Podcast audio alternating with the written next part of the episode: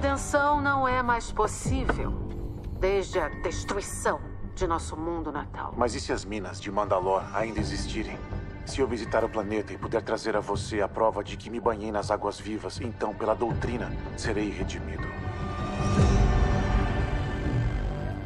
Canções de eras passadas predizem um mitossauro se erguendo para anunciar a nova era de Mandalor. Já ouviu falar de Bo-Katan Crise? Bo-Katan Kryze nasceu numa casa poderosa, mas eles perderam a direção certa. Ela já clamou a posse do controle de Mandalor, baseada puramente no sangue e na espada que agora você possui. A liderança dela acabou em tragédia.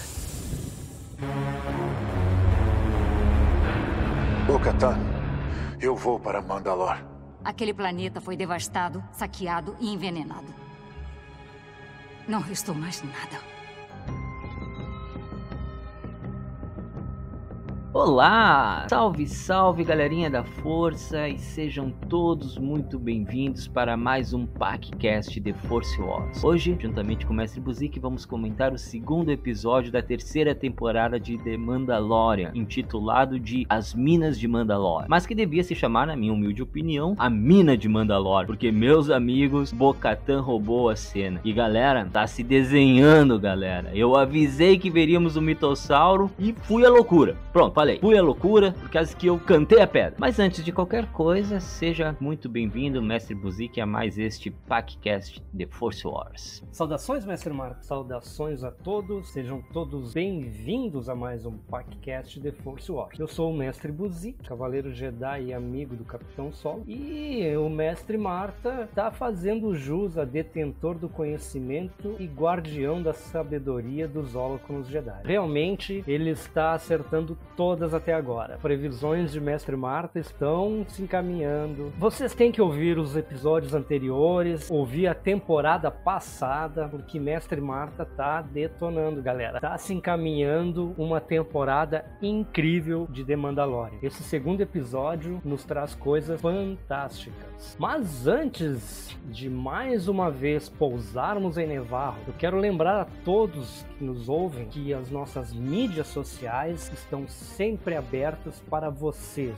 vocês que nos ouvem, uh, vocês que acompanham o nosso trabalho. Nós queremos que vocês deixem o seu feedback e digam para nós o que, que vocês estão achando até agora do nosso trabalho aqui. A sua opinião é sempre muito importante para que possamos melhorar cada vez mais os nossos episódios, trazendo cada vez mais material de qualidade para os nossos episódios e para você que nos acompanha. Então, não deixe de deixar lá o seu feedback para nós com a sua ideia, sua sugestão e também as suas correções, porque às vezes, mestre Marta e eu, e também quando temos convidados, a gente se empolga aqui, às vezes a gente troca um B por um C cedilha aí, troca informações ou fala alguma asneira aí, então, vocês que nos ouvem, que estão atentos aí, por favor, entrem lá no nosso Instagram, arroba PacCast The Force Wars, deixem uma mensagem lá, diz, ó, oh, vocês falaram besteira. Uh, também o nosso Facebook, PacCast The Force Wars, a nossa página lá do Facebook, tem sempre material incrível que o mestre Marta posta lá, nossos comentários e tudo mais. Então entra lá e deixa o seu, seu ok, o seu, ó, oh, vocês falaram bobagem, a sua ideia, a sua sugestão. Ou você que quer nos mandar um e-mail, então, não quer entrar lá no Instagram nem no Facebook, só quer deixar um e-mail lá com algum recado, alguma mensagem, alguma coisinha lá, é paccast.wars@gmail.com e deixa lá sua correção, comentário, alguma coisa aí que você queira nos enviar. E também se você quiser ser um apoiador deste podcast, um colaborador para as despesas, para manter este podcast aí no ar e nos ajudar com os custos, você pode fazer uma doação pra gente aí, deixar a nossa chave Pix aqui para vocês que quiserem doar qualquer valor. É bem-vindo aqui, é paccast.wars@gmail.com. Você pode doar qualquer valor, pode. Nós teremos o maior prazer em anunciar aqui o seu nome como doador, colaborador ou a sua marca aí que você tenha. Se você quiser também participar aqui com a gente, a exemplo do primeiro episódio do Mandalore que a gente comentou aí, teve dois convidados, né, mestre Marta? Dois fãs aí que acompanham o nosso trabalho e nos ajudam com, com ideias e tudo mais aí também. Então, quem sabe no, no próximo episódio aí não é você que está aqui discutindo com a Isso gente, aí. né? Falando em colaborador, mestre Marta, eu quero agradecer mais uma vez a Maria Inês lá do Beleza e Bem-Estar, o distribuidor Docmos Cosméticos da região da Serra Gaúcha aqui, que todas as vendas realizadas aí referentes ao podcast por indicação, ou se disser que ouviu no podcast aí a, a marca Beleza e Bem-Estar, esse podcast, esses amigos que vos falam aqui recebem 10% de toda a venda realizada através do PAC. Então, se você quer conhecer aí produtos de alta qualidade, seja para cuidados da pele, cabelo ou produtos para dor,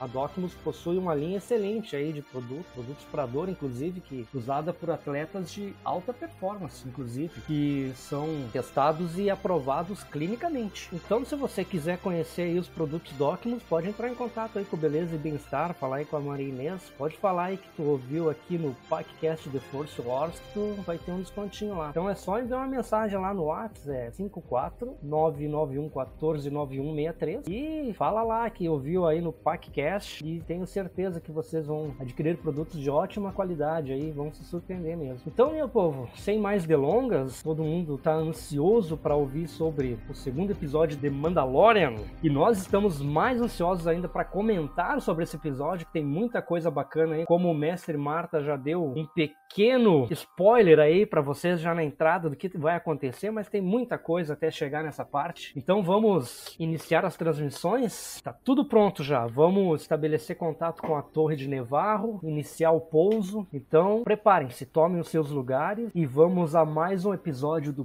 PacCast The Force Wars.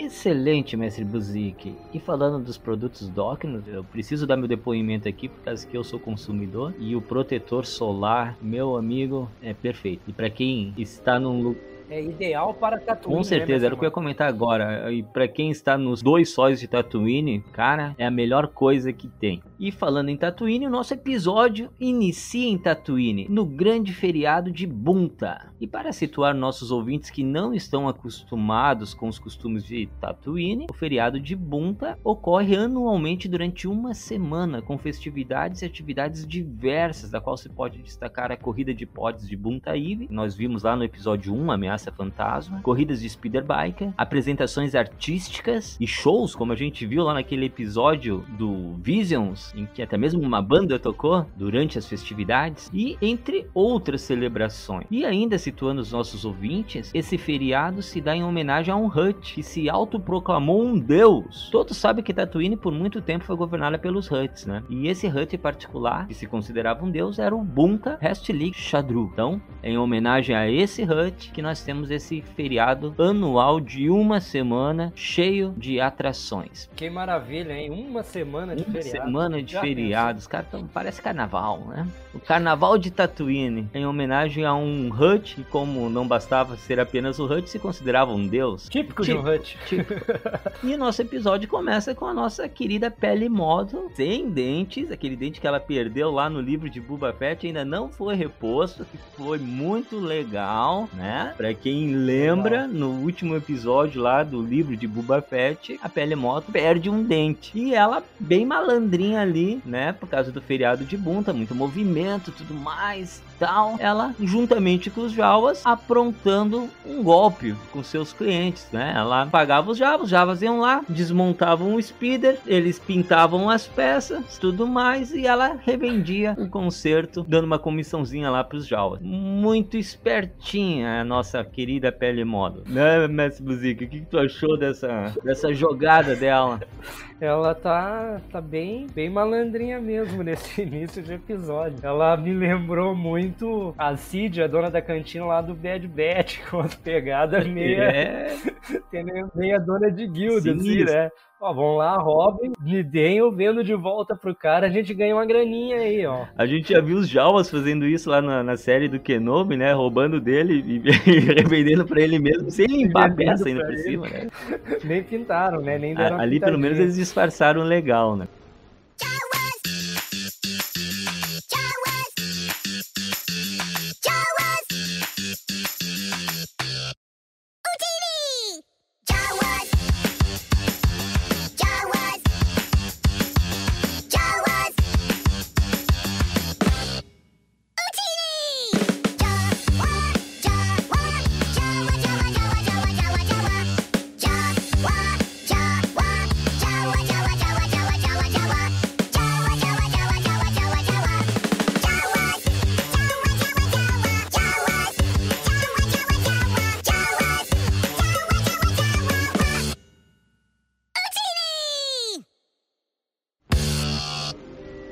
Ah, e nesse meio tempo aí chega o nosso querido Jinjari, né, e o nosso pequeno Grogo procurando, né, as peças para o IG-11. E aí então a Pele Moto, com toda a sua habilidade de vendedora e sempre querendo tirar um, um extra, alguma vantagem, ela logo de cara diz que as peças são difíceis, chama os Jawas para comprovar que realmente são difíceis de conseguir e oferece o R5D4 para acompanhar o Mando na sua jornada, né, até Mandalore. E aí tem uma coisa que a gente comentou, inclusive, no, no, no episódio passado, né? Nosso primeiro episódio, que, né? Que a gente tinha visto no trailer o R5D4, né? Isso. E que provavelmente ele pegaria isso com a pele modo. E não deu outro. Logo no início do episódio já aconteceu isso, tava claro, né? No, no trailer dava pra se ver muito bem. Mas o que, que eu achei legal nessa cena, Mestre Buzik, é que eles fizeram referências diretas ao episódio 4 pra confirmar de fato. Quando eu falo episódio 4, eu tô me referindo a uma nova esperança, né? Uma nova Ah, esperança. Eles fizeram referências diretas ao episódio 4, Uma Nova Esperança, justamente para mostrar que aquela unidade R5 é a mesma unidade R5, como a gente já comentou em outros episódios, que o Luke ia comprar, né? Até que o motivador explodiu e ele teve que comprar o R2V2. A Pele Mota até fala o seguinte, né? Quando o, o- o R5 ele, ele se recusa a ir comando nessa jornada perigosa, né? o que é bem interessante porque todas as unidades ah, que nós vimos de droids se mostravam muito mais corajosas, né? Essa aí é o primeiro uh, unidade assim que é mais tem medo, é mais medrosa, né? Tu vê o Chopper, por exemplo, Um droid covarde. é, um droid covarde, né? O Chopper, por exemplo, todo, todo pra frente, todo destemido, né? O R2-E2, o... O Chopper chega a ser até quase sem noção, né? Ele, Isso. ele vai e não quer É, ele chega até a consequências. Os outros se precisar, né? O R2-E2 é o grande herói da saga, né? De toda ela, assim, dos... Ele tem consciência de tudo que tá acontecendo, ele toma decisões e vai Exatamente. e faz, né? E ainda fica- sabe guardar segredo, né? Porque não falou pro Luke Skywalker Exato. nada. O BB-8 também é outro droidzinho pra frente, né? Audacioso. Mas essa unidade R5, bem pelo contrário de todos esses droids, se mostrou bastante covarde, né? Tanto é que quando a Pele Moto falou, ofereceu ele, ele meio que se recusou, né? E ela, e ela falou uma coisa muito interessante que nos remeteu direto ao episódio 4, Uma Nova Esperança. Ela falou o seguinte, ó. Era pra você estar pilotando caças pela galáxia e lutando contra a tirania. Que é exatamente o que o R2-D2 fez, né? Quando ele foi comprado no É lugar do R5. Então foi muito interessante essa, essas referências. Foi muito legal mesmo, né? Sim, foi direto, né? Na hora, assim. Com arremete. certeza, né? Depois ela ainda fala, né, que ele não é os mesmos dos tempos da rebelião, mas ainda tem as suas qualidades, né? Ou seja, ela tá apto para o serviço, embora o próprio droid por vezes ali se sentir seguro. E ela também fala uma coisa, mestre Marta, que nos abre, a, pelo menos para mim, abriu a mente, assim, para alguma coisa que futuramente possa acontecer numa outra série bem conhecida, que é o livro de Boba Fett, que não sabemos se haverá uma próxima temporada numa uma sequência mais definida, alguma coisa assim, mas ela faz um comentário quando o Din Djarin chega. Ela pergunta: "O que houve? Os Huts voltaram para pegar o Boba Fett?" Então ela deixa um, no ar um, um, um nuance aí que alguma coisa pode acontecer. É verdade. Né? Muito bem bem lembrado. Embora eu acredite que vai ter sim uma segunda temporada de Bulba, embora possa haver participação dos Huts, eu ainda acredito que quem tá por trás daqueles ataques é a Aurora Escarlate. Eu também tenho essa pulguinha é, atrás da orelha. Eu, eu acredito muito nisso. Não, não sei se a gente vai ver, mas eu gostaria muito de ver, seria bem interessante. E voltando ao nosso episódio, ele foi atrás de peças pro IG-11 e aí leva o R5D4, o que, que significa dizer. Sabe o que, que significa dizer, Messi Buzik, no final das contas? O que significa, Significa que o Jinjarin só estragou o monumento lá em Naval, cara, por causa que não vai servir de nada. O cara acabou com o patrimônio. Tava lá, estátua bonitinha lá Nevarro. em Nevarro e o cara chegou, arrancou. Não, eu quero esse droid porque ele é meu amigo, blá blá blá, vou buscar as peças. Saí de lá com uma unidade R5, né? E que se dane o IG-11. E o droid entra no, no speeder dele tremendinho, né? Todo tremendo de medo, não quer ir. Mas que coisa! Bem lembrado, mestre Marta. O cara só fez uma depedração do, do patrimônio público Sim, de Nevar. A gente até comentou no episódio passado, né? Quando a gente falou do, do primeiro episódio da série, dessa terceira temporada. Pô, o mano podia ter pego qualquer droid, né? Foi o nosso convidado, o Luiz Michael, que comentou, né? E até a gente falou, sim, o cara foi lá só pra estragar o monumento de Nevarro, né? E, cara, é isso mesmo, estragou, né? Estragou porque no final das contas. Imagina quando o Grificar é. descobrir isso. É verdade, é verdade. Imagina quando ele descobrir. Mas alto, magistrado, magistrado né? carga, não podemos nos esquecer, né? E aí nós temos uma parte interessante que é ele indo, então, junto com o Grogo e com o R5 para para Mandalor e ele explicando pro Grogo mais uma vez sobre sobre a questão da na navegação, como é importante se situar, né? E ele mostra Aí, mestre Marta, só comentar uma coisa, a gente vê que desde a iniciação que teve no episódio passado ali, que o jovem mandaloriano ali, a criança, recebe o capacete, faz a promessa de nunca mais tirar, que no caso aquele garoto não fez, porque o, o crocossauro lá atacou todo mundo, né, antes, mas que a, a vida de um mandaloriano não é só batalha, né, ele tem toda uma preparação, todo um, um estudo, é basicamente um treinamento Jedi, né, ele tem todo um conhecimento que vai adquirindo ao longo dos anos, né? Tem que ter instrução. E, e de fato, né? Ele estava orientando o Grogo ali. E foi legal porque acho que ao mesmo tempo que ele estava orientando o Grogo, ele estava nos orientando, né? Uhum. E essa foi uma tomada explicando as partes da nave. Isso né? mesmo. Né? Isso foi uma, uma pegada muito legal. Uh, e aqui eu preciso fazer um destaque que esse episódio foi dirigido pela Rachel Morrison, que na verdade ela é diretora de fotografia, mas que ela acabou dirigindo o episódio inteiro. Uhum. E a Rachel Morrison é interessante porque entre os trabalhos dela, como diretora de fotografia, tá o filme do Pantera Negra, né? Que o primeiro foi indicado ao Oscar, inclusive. Uhum. Que é bem legal, né? E a gente consegue perceber essas direções de fotografia em alguns frames da, do episódio. E nesse da nave é um deles, né? Porque a gente consegue perceber Verdade. assim algumas imagens bem legal dele ah, mostrando, ele explicando, e eu achei bem legal isso aí, e sem dúvida é fruto da direção. Né? Então, parabéns a Rachel por esse episódio aí que foi muito bacana. E ali, quando ele tava explicando pro Grogo, ele tava mostrando o Mandalor ao longe, né? E falando, ó, é lá. E não se preocupe, eu também nunca tive lá. Ele tava dando uma dica, ele tava falando pro Grogo, mas tava falando para nós. E ele ainda fala.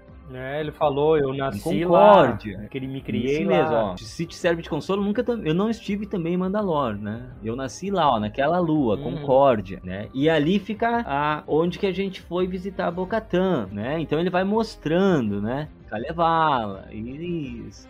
Ele vai mostrando e essa informação vai ser importante depois, por causa que mais à frente, como nós vamos comentar, ele vai pedir pro Grogo ir atrás da Bocatã e ele vai apontar exatamente aonde o Din Djarin mostrou para ele, né? Ele vai dizer, apontar pro droidzinho e falar, ó, é ali que eu quero ir, vai logo, se mexe, né? Tu sabe que eu assisti umas três vezes esse episódio, na segunda vez que eu fiz essa ligação que tu fez. Ele uh, resmungou lá pro droid e apontou exatamente onde o Din Djarin tinha apontado para ele, né, e tal. Olha Exatamente. Só. E o guri tava ligado, né? Pra tu ver como ele tá, ele tá evoluindo Com também, certeza. né? Foi muito legal. Ele tá sendo iniciado na doutrina, na Sim. verdade, né? E foi bem legal essas, essas ligações aí, por causa que a gente já confirmou que o mando é de Concórdia, ele Uhum. apontou que mostrou ali que tá tudo muito próximo, no mesmo sistema, né? E isso foi legal. E aí nós entramos, né, com um pouco de turbulência, a, ele consegue chegar em Mandalor, né? E aí ele Meio, meio como o Luke chega em é Dagobah, né? isso, com bastante turbulência e tudo mais. E só que ao contrário, Os- o sistema pifando Exato, mais. os equipamentos ali, né, tudo apitando. Só que ao contrário de Dagobah, quando o Luke vai, né, a gente vê uma superfície totalmente destruída, né, Isso. e cristalizada. A gente percebe isso depois quando ele vai, quando ele manda o droid na frente, depois quando ele desce também, né. E aí vale a pena lembrar sempre aos nossos ouvintes que essa superfície foi destruída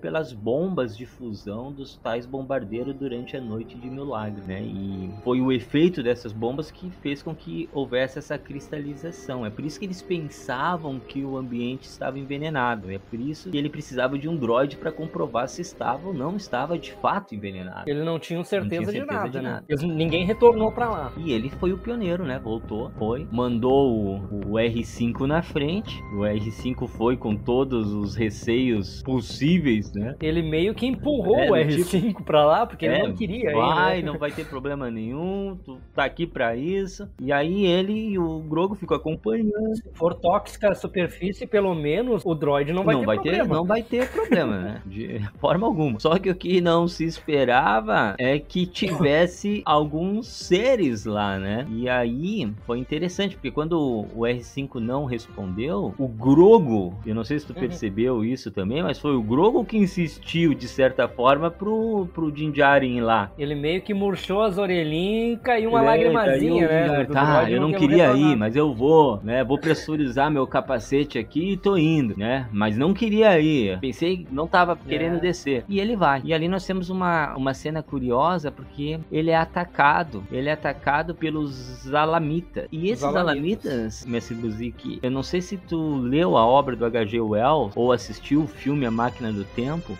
Mas ele lembrava demais os Morlocks. E É, o que me exatamente. fez pensar que talvez fosse até mesmo uma certa homenagem, né? Uma referência direta. É, isso, é, eu, eu lembrei disso também, cara. Eu vi o filme, eu li a obra e muita semelhança, né? Muito semelhante. Mas não lembra só os Morlocks de H.G. Wells no- na Máquina do Tempo, mas lembra também os Tawns, que era a espécie que deu origem aos Mandalorianos lá no Legend, o que foi bem legal. Lá do Legend, né? é Assim, a- o formato, né? Tem as suas diferenças, obviamente, é uma lembrança, né? Nos remete, mas ah, me fez lembrar também. Eu achei legal isso, que é uma referência do Legends, e como a gente já comentou algumas vezes, né? Eles estão trazendo os elementos do Legend ah, e canonizando eles novamente, de uma forma ou de outra, né? E eu achei bem legal. É que tem muita coisa, né, que não tem como, como simplesmente apagar da saga Star Wars, né, no Legends. Então tem coisas que eles estão reintroduzindo e é bem bacana isso, bem legal Sim. mesmo. E tem um fato curioso aí, né, Mestre Marta, quando o, o Din Djarin é atacado pelos, pelos Alamitas, primeiro que eu achei que ele foi meio que pego de surpresa. E foi. Ah, eu até comentei com as pessoas aqui, um pessoal, o pessoal disse ah, que ele estava focado no objetivo dele, ele estava muito focado em buscar as águas vivas no, no mar de Mandalore para se redimir, ele tava, ele ainda é um apóstata, né?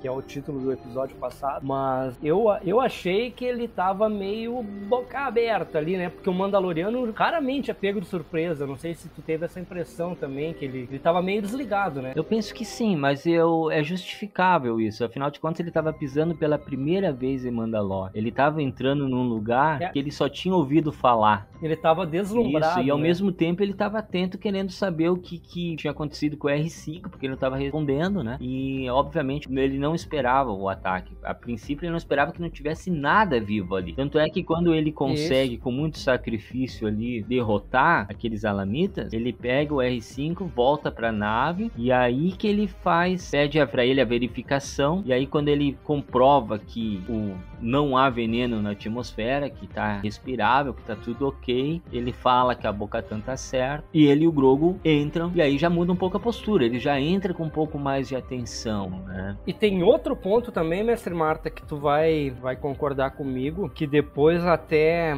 a gente vê... Vou pular um pouco à frente aqui para dar um spoilerzinho mais aqui. A gente vê a Bocatan manuseando o sabre negro, também enfrentando os alamitas quando ela vai lá e tal. Ela tem uma destreza uma habilidade. E, e quando o Din Djarin é atacado, imediatamente ele saca o sabre negro, mas o sabre negro pesa tanto que ele, ele não consegue levantar, ele se desequilibra e ele é, perde um pouco do foco do ataque e é atacado com mais constância pelos. No início eles se assustam, né? o cara tem um sabre, mas depois eles percebem que ele não tem aquela aquela habilidade toda, ele não é um Jedi e ele não é, ele não tá apto ainda a usar o sabre negro, né? Como no, no, na outra temporada ele ele usa o sabre negro e pesa muito, ele não consegue nem levantar. Nessa, nessa vez agora, ele levanta com muita dificuldade, né? Ele dá dois, três golpes, até acerta um alamita lá, tora ele no meio, mas com muita dificuldade, né? Pra manusear Exatamente. o sabre. Eu ia comentar isso agora, né? Que ele tinha, teve muita dificuldade em usar o Darksaber e uma dificuldade que a Bocatan não teve em usar a arma, né? Isso nos faz até pensar que cabe muito mais a ela portar o sabre negro do que ele. E aí a gente tem que lembrar uhum. nossos ouvintes que a Bocatan já teve teve a posse dessa arma, ela já tá acostumada com ela, né? Lembrar também que a Bocatan é uma princesa,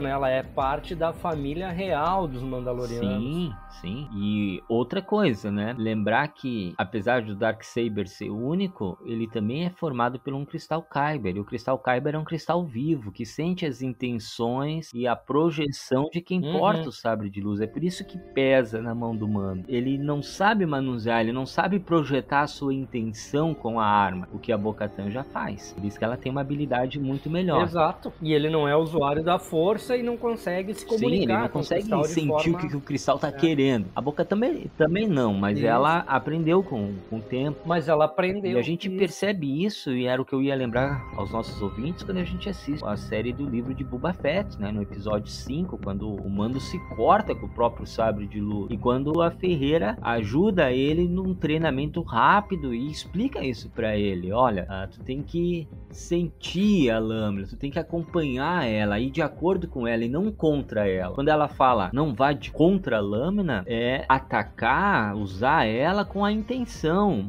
é projetar a sua intenção. Não adianta tu atacar pensando numa defensiva ou não querer usar o sabre, por causa que aí ele vai pesar, né? É, nesse Ei, mestre Marta, eu acho que acho que nesse cursinho intensivo que a Armeira deu para ele, dá para ver aí que ele rodou no primeiro módulo, né? Não passou, não foi aprovado. É, eu acho que o Jinjari não era um bom estudante, né? Pelo menos não nessa, nessas lições aí, né? Eu acho que ele se dedicou mais em outras, em outras áreas. Tiro alvo talvez. O que é estranho, por causa que os jetpack dos Mandalorianos funcionam mais ou menos da mesma forma, né? E ele se dá muito bem com. Exato. Embora não tenha um cristal vivo, né? Ele mais ou menos segue comando, né? Como uma é, extensão é. do próprio Isso. Mandaloriano. Assim como o sabre de luz é uma extensão do Jedi. Né? Isso, o jetpack segue o movimento que o Mandaloriano faz, ele acompanha, né? Então ele devia estar tá meio que sincronizado com o sabre também, mas tudo bem. É, isso aí. Thank you. E aí o Mando, né, nessa dificuldade toda aí, ele acaba caindo numa armadilha, né, nesse Buzik. Ele vê um capacete mandaloriano um pouco mais antigo ali, enterrado. Ele vai conferir e, na verdade, aquilo era um gatilho de uma armadilha. Tinha um droid ali, né, um droid bem estranho, que era meio mecânico, meio orgânico. Eu nunca tinha visto algo assim, né, cara? Cara, eu não sei o que que era aquilo, mas eu achei muito legal aquele Gostei. Android, porque saía um droidzinho de dentro do droid e uma, um outro droidzinho depois, quando ele é atacado. E é um droidzinho que né? a gente percebe alguma uma parte orgânica dele e o resto tudo mecânico, né? Tem uma coisa tipo um verme lá dentro, um parasita, eu acho, né? Porque depois ele captura o Din Djarin lá, eu acho que ele suga os fluidos dele lá, o sangue, É?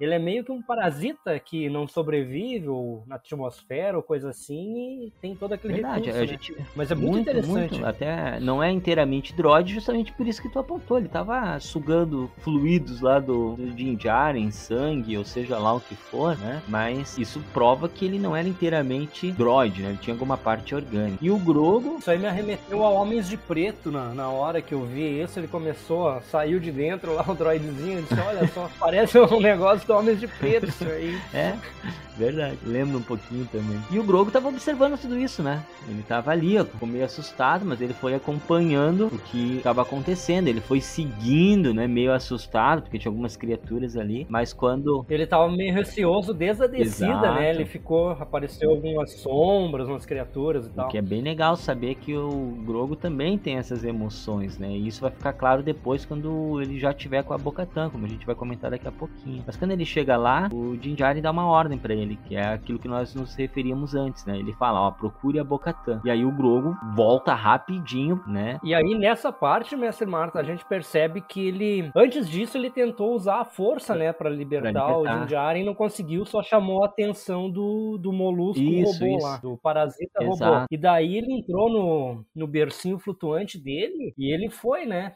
Ele não, não teve medo, né? Ele sabia que tinha coisas à espreita. Ele até desvia do jacaré voador lá que tenta pegar ele. Mas ele vai, chega na nave determinado, né? A, a buscar a boca Ele tem um propósito e ele segue nesse propósito. né? Tanto é que um dos alamitas aparece, que foi uma cena do trailer também, né? Depois a gente per- perceber. E ele simplesmente usa a força e manda o alamita pra longe e ele segue o seu curso, entra na nave. E aí vem aquela cena que nós nos referimos antes, né? Ele apontando pro, pro Aham. R5, o planeta ali, né? A lua, onde que a Bocatan estava, né? E, e ele vai. Exato, e ele usa a força com muita propriedade ali, né? Ele estica a mãozinha ali, mexe os dedinhos e joga meio que na explosão a lamita a metros de distância dele, né? E daí ele entra na nave, ah, eu quero ir pra lá, eu quero ir pra. Kalevala. Me leva pra lá, Me droidzinho. leva. E o droid Foi.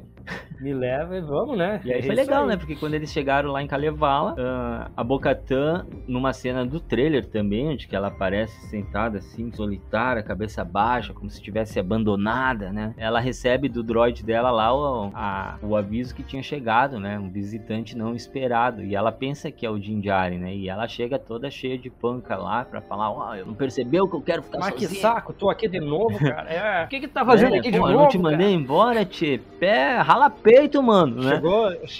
Cheio de É. marra lá, né? Agora esse, esse cara vai aprender E aí quando abre sai aquela carinha verde lá com aquela cara de desesperado, né? Então ela já pergunta onde é que ele está, né? E aí ele Ela já viu que alguma coisa aconteceu. Exatamente. E aí ela pede pro droid dela tirar os dados do droid, ah, o astromecânico, no caso o R5. E aí Ó, vai lá e pega os dados que esse medroso aí não para de tremer.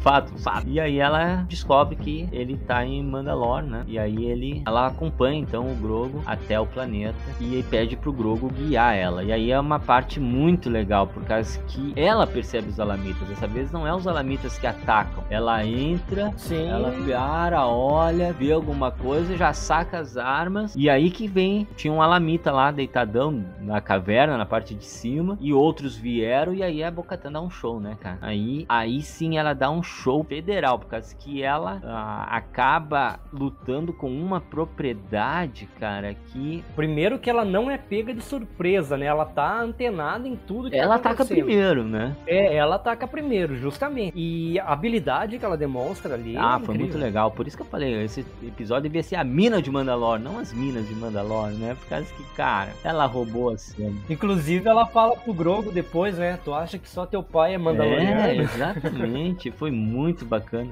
E ela tem um diálogo legal ali com o Grogo, né? Por causa que ela explica que eles eram os alamitas e tudo mais, né? Incentiva o Grogo dizendo Isso. o seguinte: olha, não precisa ter medo. Eu, eu sei que tu tem medo, mas olha, eu preciso que tu me mostre Tem, onde é que tem que me guiar tá. até lá. é. E ela fala assim, ó, eu já conheci outros Jedi, né? Eu não sei o que, que eles falaram, mas a gente tinha uma boa relação. E aqui eu preciso lembrar nossos ouvintes que a Bo-Katan já lutou do lado do Ezra Bridger, da Ahsoka, Aham. do Obi-Wan. Inclusive ela quase foi cunhada do Obi-Wan, né? Diga-se de passagem.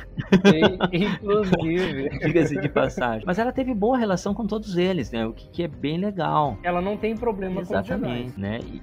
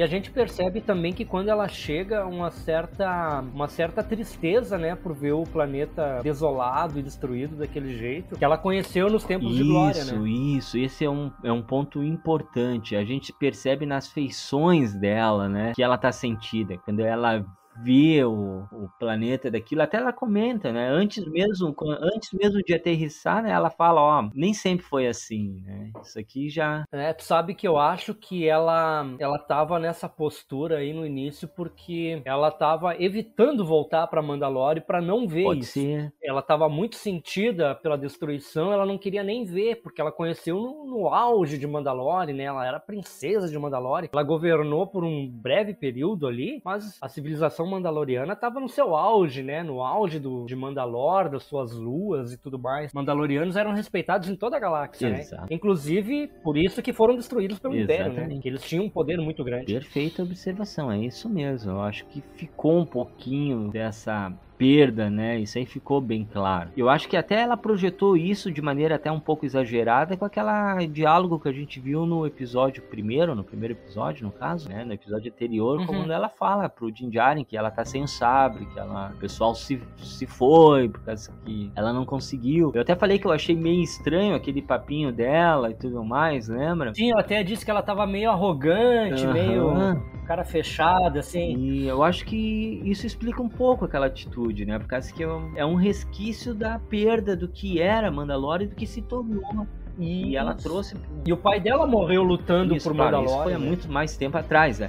Mas de qualquer forma, melhor dizendo, a... ela projetou toda essa, essa perda, esse anseio, quando ela não conquistou de volta o sabre negro, né? Ela deve ter pensado, putz, errou tudo agora, né? Tudo E- pesou, né? E isso ficou muito visível. Esse era o peso que ela estava carregando nas costas. Essa imagem que faz ela estar daquela forma quando o Grogu chega lá e, a- e mostra ela desolada no trono com cabeça baixa, sabe? Como se estivesse carregando todo esse peso nas costas. Tu sabe que eu tive me arremeteu assim a quando ela chega em Mandalore, que ela resgata lá o Din Djarin depois, eles têm um diálogo e tal, ela conversa e resolve que vai guiar ele lá e tal. Me arremeteu a, a série do Obi-Wan, mas não por fatos acontecidos, mas pela relação que teve uma espécie de alívio, né? Mais ou menos, com, uh, mais ou menos quando o Vader Anakin falou para ele que falou pro Obi-Wan que ele não tinha matado o Anakin, foi Darth Vader que matou Anakin, ele teve aquele alívio. Eu senti isso na Bo-Katan, que ela retornou com tudo aquilo destruído, mas ela lembrou de tempos passados da glória e ela disse: "Eu vou ajudar ó, esse cara aí porque ele segue uma doutrina, ele é um apóstolo, ele tá traído nas tradições dele, ele violou o código em função de segurança aí, eu acho que eu vou dar uma ajuda para ele". Eu senti depois que ela encontrou o Din Djarin um certo alívio ali que ela aquele peso que ela carregava meio que, que sumiu, né? Ela já tava, ela tava se sentindo em casa de novo, vamos dizer é, assim. Eu tive uma impressão similar, não exatamente essa, que eu vou comentar agora, né? Uhum. Porque quando ela vai lá e, e começa a, a, lutar lá e salvar o. Ela salva o mano, que daí sim ela faz o uso do sabre negro, como nós comentamos agora. Que, com toda isso. a habilidade. Daí ela tem toda né? aquela destreza. Isso, a destreza, com muita facilidade, e ela acaba salvando ele e cuidando dele até ele voltar à consciência e tudo mais. Aí tem uma frase interessante, por causa que ele fala o seguinte, ó, você está certa, a Mandalor não está amaldiçoada. Daí ela olha em volta e fala, tem certeza? Não está? Olha em sua volta. Isso aqui já foi um centro cultural, Uhum. isso aqui já foi uma cidade linda. E olha o que está as ruínas, né? Ela estava apontando que talvez, de fato, a Mandalor sim estivesse amaldiçoada. Não no sentido que era pregado por outros, mas num sentido diferente. E outra coisa No interessante. sentido de estar desolada e Isso. destruída, né? E outra coisa interessante, não sei se tu teve a mesma impressão que eu, a mesma percepção, ou teve algo similar, mas quando ela começa a questionar o Mando sobre as tradições, porque ela fala que vai levar ele embora e ele diz que não, que ele quer ficar, por causa que ele precisa mergulhar nas águas, né, as águas vivas de Mandalor, para acabar se redimindo das suas transgressões e tudo mais. No início ela fica, ah, isso é bobagem, não é assim, isso é folclore, né? Daí ela fala, tá, eu vou te levar lá pra tu ver que é isso. Mas no caminho, nos, nas, na conversa entre eles, quando o Din Djarin fala da união dos Mandalorianos, fala que eles não podem ser estrelas perdidas no espaço, tem um diálogo tão legal ali que eu acho Tocou, a- tocou, Tocou a Bo-Katan. né? Ela se sensibilizou. e ela chega nas águas vivas ali com o Din Djarin, ela lê toda a inscrição que fala que lá vivia um mitossauro, que foi inspiração para o símbolo do, do planeta, que o grande Mandalor já montou o mitossauro e tudo mais. Que para ela tava virando, naquele momento eram só palavras que era para fazer um teatrinho para os súditos e tudo mais, já que ela era uma princesa. Tu percebe que ela foi mudando na medida que o Din Djarin entra nas águas e começa a recitar. É- Ela olha de Aham. uma forma diferente. E aí me fez eu Aham. pensar algo que eu comentei no episódio passado, e aí eu acho que eu estava errado. Tu falou que eu tenho acertado tantas coisas nos episódios, mas eu acho que eu errei essa. Causa que eu falei que talvez houvesse um amadurecimento do Din Djarin e ele percebesse que esse código mais tradicionalista, mais reservado dos Filhos do Olho seja equivocado. Mas talvez seja o contrário. Talvez ele mostre E eu te apoiei nessa tua fala hein, ainda. me apoiou, me apoiou mesmo. E eu, pode ser exa- exatamente o contrário. Talvez ele convença a Bocatan Exato. que essa tradição a mantenha os, doutrina, os Mandalorianos unidos. É o que mantém eles Talvez unidos. ele exato. faça justamente aquilo que a gente achou que não ia acontecer. Ele acabe, em vez de se libertar das tradições do filho do olho, ele acaba mostrando o outro lado dos filhos do olho que talvez ninguém estivesse compreendendo. E isso é bem plausível, pensando agora, por aqueles olhares da Bocatã, por como ela recebeu o discurso do Din Djarin quando ele começou a recitar os versos para se purificar nas águas vivas, e mais ainda, quando o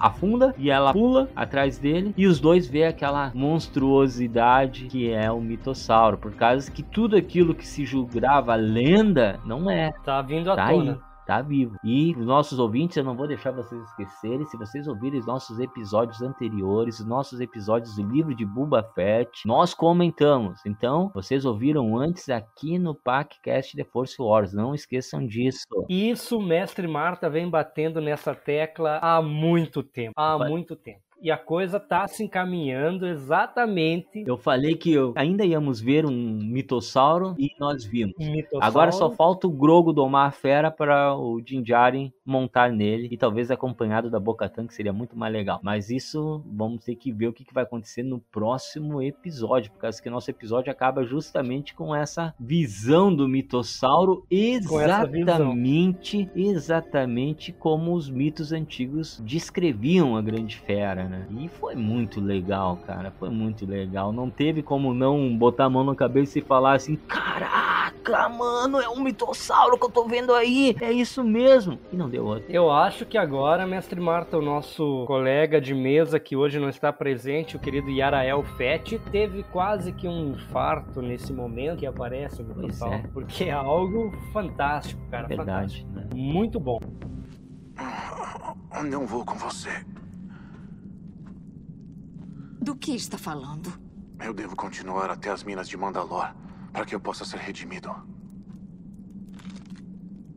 Sinceramente, acho adorável que você realmente acredite em histórias para crianças. Mas não há nada de mágico nessas águas. Sem a doutrina, o que nós somos, o que nós apoiamos. Nosso povo está espalhado como estrelas pela galáxia. A doutrina é como sobrevivemos. Você me resgatou. E sempre estarei em dívida. Mas não posso ir com você até cumprir a minha obrigação. Eu vou te levar. Para as águas vivas? É. Você nunca encontraria sozinho. Não com esses destroços. Obrigado. Não me agradeça até chegar lá.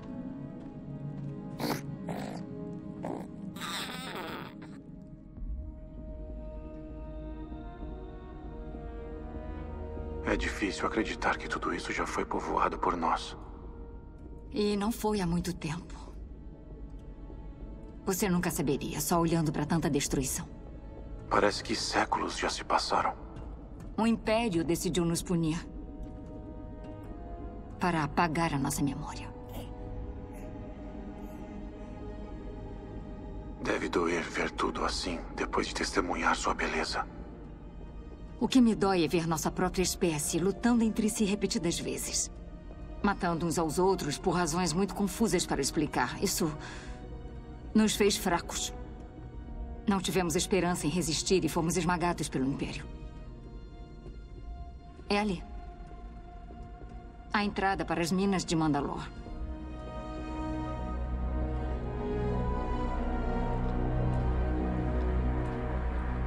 Sabe que eu tive uma outra, um outro deslumbre aí, porque quando eu tava na temporada passada que, que o Mandaloriano retira o capacete, ele, ele quebra as tradições das crenças, ele tem que buscar redenção de alguma forma, e daí surge a fala em que ele tem que. Ele ele mesmo, ele próprio fala que quer ir para Mandalor e se banhar nas águas, águas vivas de Mandalor para buscar redenção. E tu sabe que eu tinha uma ideia, a primeira impressão assim, ah, me banhar nas águas vivas, que ele ia se banhar nas águas e ia ter algumas criaturas, tipo águas vivas, que ele teria que sobreviver a isso, ou coisa do tipo, sabe? Comecei a ter umas ideias malucas assim, mas daí nesse episódio eu mudei minha concepção e tive um, uma epifania, vamos dizer assim, do que são as águas vivas de Mandalor. Tem muita vida nessas águas, muita coisa escondida. E esse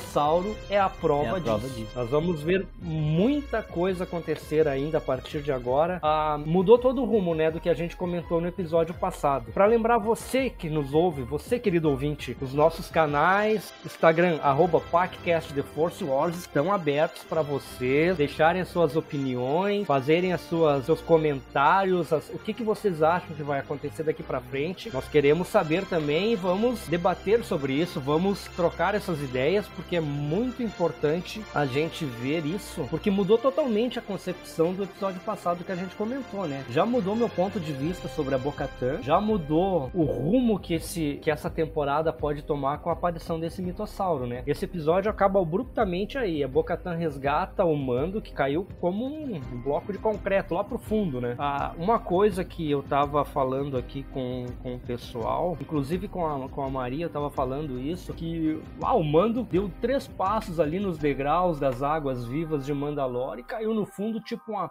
pedra, né? Já tava lá no fundo, deu dois segundos ele tava lá no fundo. Daí ela disse: Ah, mas o, o verme droid parasita lá sugou o sangue dele, né? Ele tava fraco, ele tava debilitado, tava tudo aquilo. E outra coisa, Beskar, ele tem uma armadura de Beskar, né? Isso justifica também o fato dele ter caído em dois segundos lá pro fundo. Que a Bocatan teve que acionar o jetpad dela, né? para poder alcançar, porque senão ela, ele ia se, se enterrar lá na areia, lá no fundo do, da água lá, e era tchau mando, né? Era fim de temporada para ele. É, e não descarto a ideia de que tenha tido um certo puxãozinho daquela grande criatura também, né? Que, que fez com que porque foi é, muito abrupto, né? Eu acho que ele recebeu um puxão ali, tipo assim, ó, ele tava ali fazendo perto da criatura, a criatura deu um puxão dela para baixo e foi pro lado, né? E aí a boca tampa pulou. Ele recebeu aquele puxão de olha o mitossauro. É, aqui. do tipo assim, ó, oh, cara, essas águas têm dono. Mas as águas têm um significado também, Mestre Buzico, um significado que a gente viu também lá no primeiro episódio, que é muito similar sim, sim. ao que acontece nas igrejas com o batismo batismo, né? Ah, o que, uhum. que ele estava uhum. fazendo ali era um renascimento, né? A ideia do batismo é justamente isso, né? Morrer para a vida passada, a vida de Exato. transgressões e nascer novamente como um Mandaloriano. E é o que aconteceu no primeiro episódio lá na, no ritual com o garoto lá, né? No batismo do garoto. Forma figurada. E ali ele estava fazendo dentro das águas vivas de Mandalor como eram os costumes antigos, né? E, e é um renascimento. Porque só Mandalor pode perdoar Exatamente. ele. E ele mergulhou nessas águas. Em outras palavras, ele já é Mandaloriano novamente. E agora ele vai ter. Isso já é um achismo nosso, quem, queridos ouvintes, quem está nos ouvindo aí, que ele precisava provar para a armeira que ele mergulhou nas águas de Mandalor. Agora ele tem um mitossauro para provar para ela que ele teve lá, ele mergulhou. O que, que podemos esperar do, dessa temporada aí? É tudo, né? Podemos esperar de, de tudo. tudo. agora. E mais algo que provavelmente aconteça, por causa que está se desenhando isso, e a gente já falou várias vezes é justamente isso, a união uhum. do povo mandaloriano através do mando, com auxílio da Bo-Katan, Darksaber e agora o mitossauro, que é o símbolo de toda a cultura. Né? Inclusive, Mestre Marta, eu vi alguns vídeos de trailers aí, algumas coisas que, que o pessoal Star Wars aí tem colocado, algumas cenas aí do episódio 2, até algumas propagandas ou coisas assim do tipo, que parece o Grogu usando a força, empurrando o Alamita lá para fora da caverna, eles descendo lá em Mandalor, a Bocatan, o Din Djarin e tal. Mas uma revoada de, de Mandalorianos, assim, vários Mandalorianos. Então é possível sim que haja essa união e tá se encaminhando para isso, até porque Din Djarin com Dark Cyber e Bocatan estão amiguinhos agora, né? Tudo pode acontecer aí, alguma coisa nessa união, algum resultado Sem vai dúvida, ter. A gente viu pelo trailer, eu até comentei no episódio passado, né? Que, que Nevarro é atacado por piratas e os Mandalorianos vão ajudar. De repente, a gente até ficou na dúvida, ah, será que é pessoal da Bocatã? Será que é os filhos do olho? Pode ser todos. Agora, a partir pode desse episódio de agora, pode ser todos, pode ser a união dos Mandalorianos, aqueles que estão ali presentes, outros se aproximando, agora sobre uma liderança, né? Quem sabe agora o Din Djarin não, não pese tanto o sabre para ele, né? Que é um pouco mais Verdade. leve. Então, cenas do próximo capítulo, a gente só pode projetar nossas esperanças, anseios e vontade daquilo que quer né? Mas, de qualquer forma, foi um episódio memorável, incrível e mérito todo da Bocatan que tornou esse episódio brilhante. Exato, tirou a Bocatan daquele primeiro episódio meio que até nós, nós comentamos, meio arrogante. Eu achei ela disse, bah, a Bocatan vai dar para trás aí, mas nesse episódio já se redimiu, já tá em alta comigo de novo, tá Mandaloriana 100%. Foi algo que o pessoal assim, ó, deu nos dedos de todo mundo, né? Porque todo mundo mundo esperava exatamente isso que tu falou. Ah,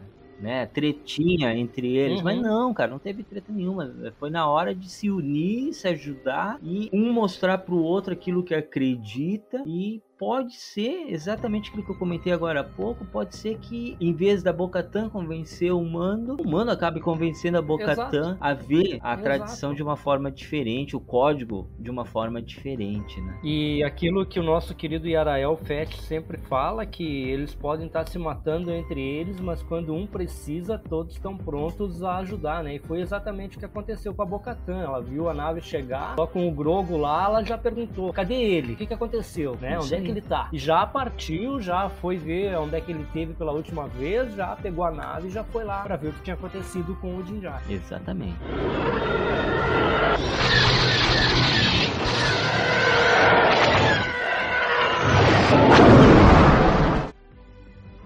Isso, exploramos um episódio incrível, com cenas incríveis, com aparições incríveis. O que nos resta é esperar o próximo. E eu já tô louco para ver o que vai acontecer. E eu acredito que vocês, ouvintes que assistiram o episódio ou que tomaram muito spoiler aqui com a gente, estejam também muito curiosos com o que vai acontecer no próximo episódio da terceira temporada de The Mandalorian. Mas não se preocupem, nós aqui do PacCast vamos trazer tudo para vocês na medida do possível. Isso aí, queridos ouvintes, e não esqueçam de ouvir aqui no PacCast The Force Wars, que aqui a gente traz a informação, a gente planta a sementinha da dúvida para que você vá pesquisar, vá olhar o episódio, vá olhar o filme, vá olhar a série Rebels, a série Vision, todas as ligações que existem entre esse universo incrível que é Star Wars. Tudo interligado, cada história individual que converge em algum ponto da força sempre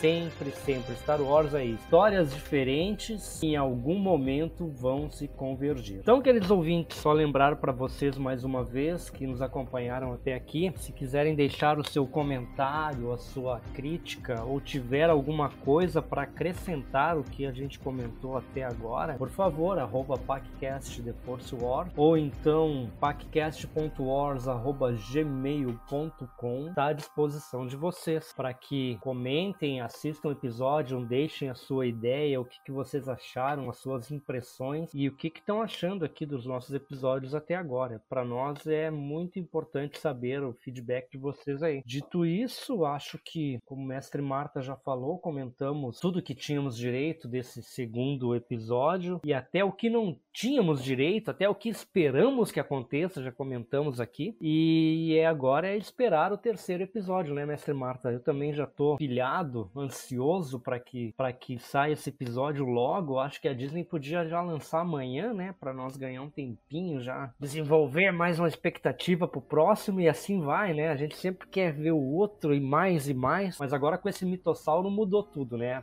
Agora a curiosidade foi a milhão, as ideias maquinando o tempo todo, assim. Tá dormindo, tá pensando, bah, aquele mitossauro, bah, aquele mitossauro. Então, queridos ouvintes, vamos preparar para a decolagem. Sou o responsável por anunciar para vocês que chegou ao fim esse episódio e me despeço aqui de vocês. Agradeço a todos, agradeço a companhia do mestre Marta também por essa, essa ideia, PacCast The Force Wars. A gente tá falando aqui o que gosta e está, de certa forma, incentivando outras pessoas, atiçando a curiosidade de algumas pessoas. E no episódio passado a gente teve aí a honra da participação do Lino do Luiz Maicon, nossos ouvintes aí que nos acompanham, que também a gente troca ideia, a gente participa do mesmo grupo aqui, o PAC, Posto Avançado Caxias, né, Master Marta? Que estamos sempre em contato aí, que nos dão ideias e sugestões também. Então, querido ouvinte, você também pode participar aqui com a gente, deixar o seu recado aí, a sua ideia, que vai ser lida e respondida dentro do possível. Muito obrigado a todos vocês, só agradecer a todos aí. Fiquem todos bem, tentem dormir, tentem acordar, tentem levar a sua vida sem pensar muito nesse mitossauro que apareceu nesse final de episódio aí, porque eu, sinceramente, não vou conseguir botar já imaginando mil coisas aí que pode acontecer nesse terceiro episódio. Então, um grande abraço a todos vocês aí me despeço aqui, que a força esteja com todos vocês. Muito bem, mestre Buzica, eu também quero agradecer a todos. E se vocês tiverem dificuldades para dormir, tem uma vela lá pro Bunta Restlik Shadru, né? O Deus Hut, né? Que de repente De repente o sono vem, né? E quero agradecer ao mestre Buzik, quero agradecer a equipe da edição, Lucas, o Andrei e a Stephanie, né? Que são a equipe que tem feito os nossos trabalhos de edição, né? Uma hora é um, outra hora é outro. Quero agradecer a todos, ao mestre Buzik principalmente por ter comprado a ideia ser parceiro e em especial a cada um de vocês que nos ouvem até o final dos nossos episódios. Então, muito obrigado a vocês. O podcast é para vocês. Sintam-se à vontade de participar, comentar, de querer estar aqui com a gente, que vai ser sempre uma honra. Então, me despeço, que a força esteja com todos vocês sempre e até o próximo podcast The Force Wars.